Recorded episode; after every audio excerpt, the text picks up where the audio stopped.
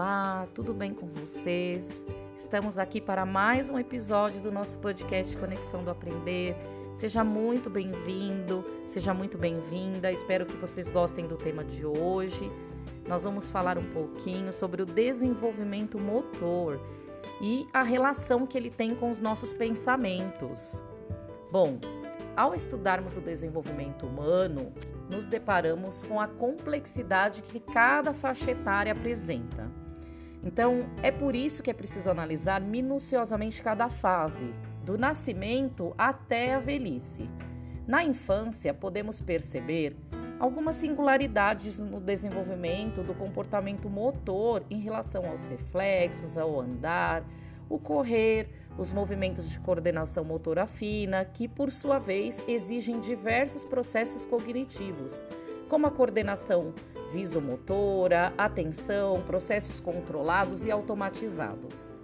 Já na velhice, esses comportamentos podem começar a apresentar deterioração e comprometer o funcionamento de novas rotas de aprendizagem, quando observamos um bebê, por exemplo, podemos perceber que desde o momento em que abre os olhos e chega a este mundo, ele começa seu processo de aprender, que aliás é uma exigência do meio, certo?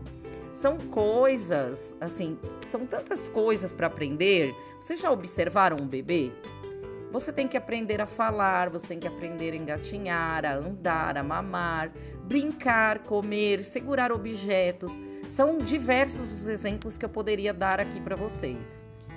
Bom, é uma sequência de comportamentos que são desencadeados em cada estágio de nossa maturação biológica e que podem variar de pessoa para pessoa, mas uma coisa é certa: nenhum de nós vai escapar desse processo.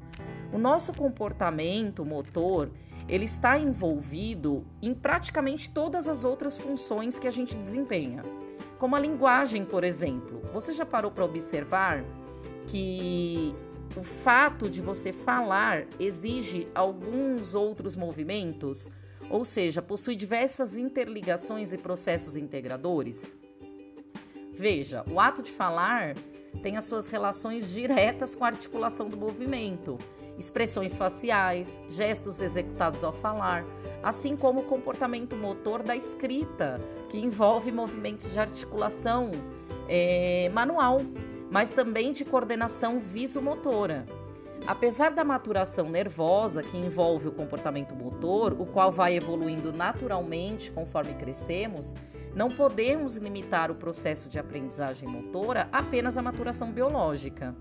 É importante que a criança seja estimulada através de interações sociais mesmo e que essas interações elas contribuam para o desenvolvimento da criança como por exemplo, abrir uma lata, jogar uma bola, praticar um esporte, pintar, desenhar, recortar, participar de brincadeiras que envolvam movimentos corporais e coordenação visomotora. E são N os exemplos que eu poderia dar aqui. O que as famílias precisam ficar atentas em relação ao desenvolvimento motor é que, se perceberem qualquer atraso nesse desenvolvimento em relação às crianças com a mesma faixa etária, é só você fazer uma comparação, você já percebe quando existe alguma defasagem aí. É importante então procurar ajuda profissional para fazer uma investigação mais cuidadosa do porquê desse atraso, pois ele poderá afetar outras áreas do desenvolvimento, além de poder ser um sinal de que algo está errado com essa criança. Bom, para concluir, a natureza ela é muito sábia e nós, lógico que a gente se desenvolve naturalmente, porém as interações sociais elas são muito importantes para que nossas habilidades sejam aprimoradas um ambiente familiar rico em estímulos, ele vai contribuir para o desenvolvimento integral da criança, inclusive motor, é, potencializando assim as suas capacidades e melhorando o desempenho dessa criança em todos os sentidos. Tá bom? Então, esse é o nosso podcast de hoje. Espero que vocês gostem. E qualquer dúvida, eu estou à disposição. Tá bom? Um beijo, fiquem com Deus. Até o próximo episódio.